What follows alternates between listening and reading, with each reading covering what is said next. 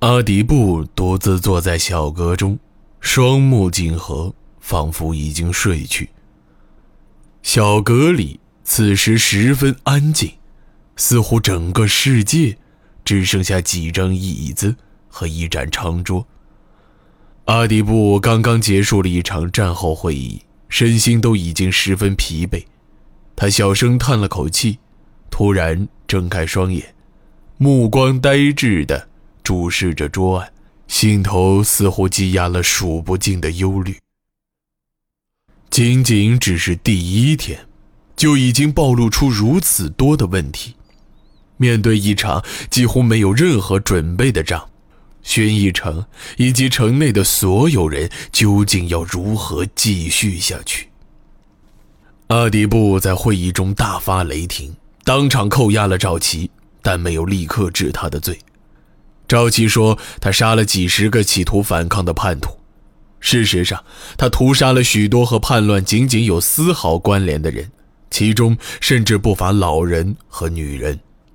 因此，受到牵连的竟然有近百人。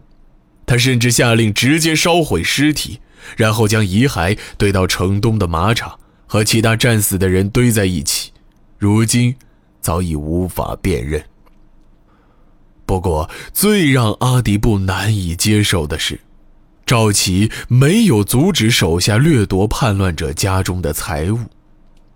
胡都谷全场都保持沉默。阿迪布虽然没有追究他的责任，但自然无法免除一顿训斥。胡都谷毕竟是国府院府相，对赵琦的所作所为不应该没有任何节制。虽然如今是在非常时期，阿迪布也认可有时不得不使用一些简单而残酷的手段，但至少应该秉公行事，不能因为一己私利公报私仇，或是趁机敛财。出战获胜之后，军队和城内的士气都变得十分高涨。赵琦的事儿虽然不免带来一些负面影响。但总体而言，情况暂时还是比较乐观的。只是阿迪布却一点儿都高兴不起来。他知道这样的情况仅仅是一时的，城内最大的隐患依然在汉族和邪金族之间。这种矛盾并非一朝一夕可以改变，暗流必然会长期存在。与此同时，外城的情况也丝毫无法让人安心。西城的城墙如今已经被毁去大半，剩下的墙面也严重开裂，用来填充缺口的石料早已用尽，城内能使用的石头，甚至连大户人家门口的石狮子都已经被征用了，最后还不够，就只能用湿土封堵。这样的效果虽然不理想，但无论如何总比没有的强。此外，对西城石镇军形成致命打击的炮阵也已经损毁严重。除北城外，西城和南城的炮阵基本都被破坏，并且由于霹雳火存量严重不足，即使能在短时间内将炮阵修复，也无法再大规模使用。不过，令阿迪布最感到痛心疾首的，还是失去了一个十分重要，并且也是他非常器重的将军。这一个人，就是南城指挥使乌纳臣。乌纳臣跟随阿迪布多年，为人可靠，处事严谨，一丝不苟。这次南城，要不是因为他率军拼死抵抗，或许早就已经沦陷。无论如何，一切皆由天命。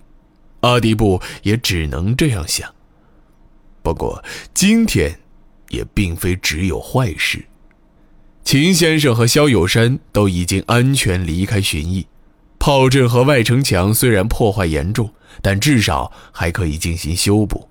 霹雳火虽然无法制作，但依然保有部分存量。仅仅用作威慑不会有太大问题。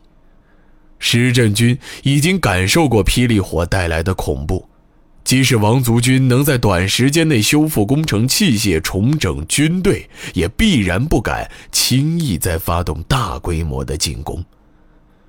阿迪布再次叹了口气，此刻他突然听到门外传来敲门的声音。进来吧。话音刚落，门外就陆续走进来三个人：胡都古、树珠以及那个在夜里因为叛乱被捕的年轻军官。当时阿迪布一直觉得年轻人脸熟，却又一时想不起他究竟是谁。不过后来阿迪布听说了年轻人的名字，才终于恍然大悟。一提到这个家族的名字，他就会想起一个人，同时。也会想起对这个人的愧疚。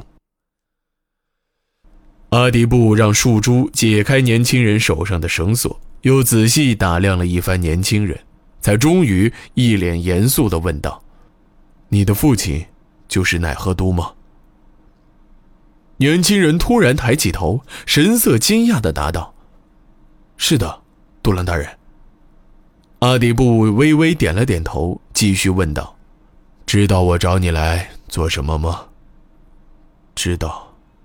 年轻人再一次低下头，神色沉重而充满痛苦。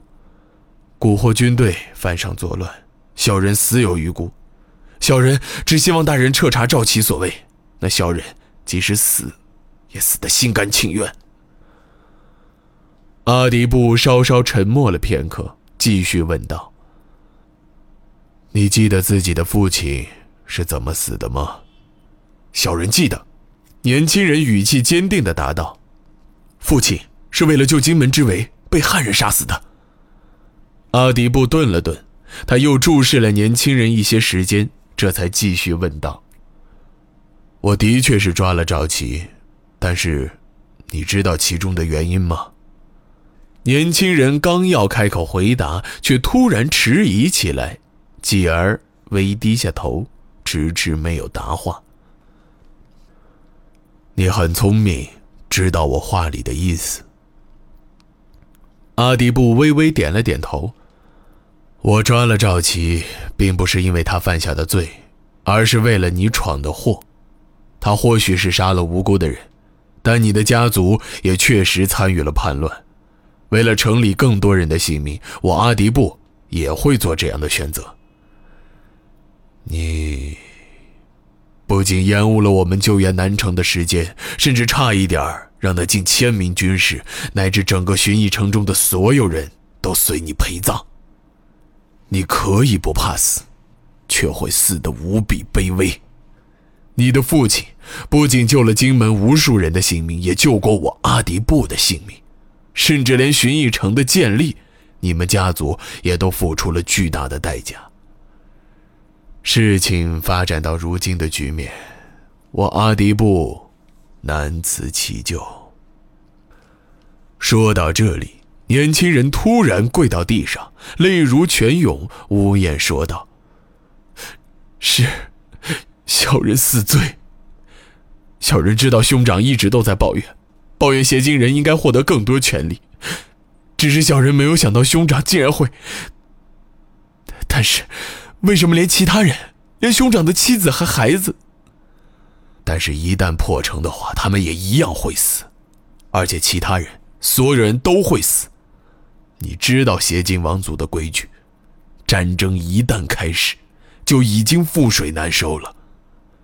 你虽然最后做出了正确的决定，但你犯下的罪，还是必须由自己来承担，明白吗，阿古之？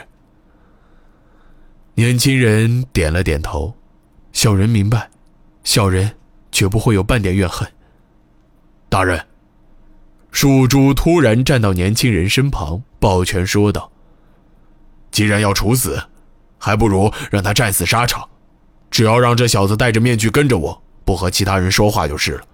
要是战死了，也就是死了；要是他获得功绩，并侥幸活下来，到时候再看够不够将功赎罪。”阿迪布稍稍思考了片刻，然后十分谨慎地注视着年轻人，小声问道：“你可听到树珠大人的话，小人愿意。说话？间，年轻人突然将自己的头脸使尽全力，猛地敲向地面。等树珠强行将他拉起来的时候，年轻人的脸上已经满是鲜血，容貌尽毁。阿迪布目睹了一切，但他的表情却异常的冷静。从今天起，你不仅要戴着面具，也不能主动和其他人交流，更不能再用过去的名字。我会给你一个汉族的名字。阿迪布稍稍顿了顿，那就叫杨素吧。如果你侥幸能在这场大战中活下来，我也希望你能忘记过去。叫阿古之的人，今天就已经死了。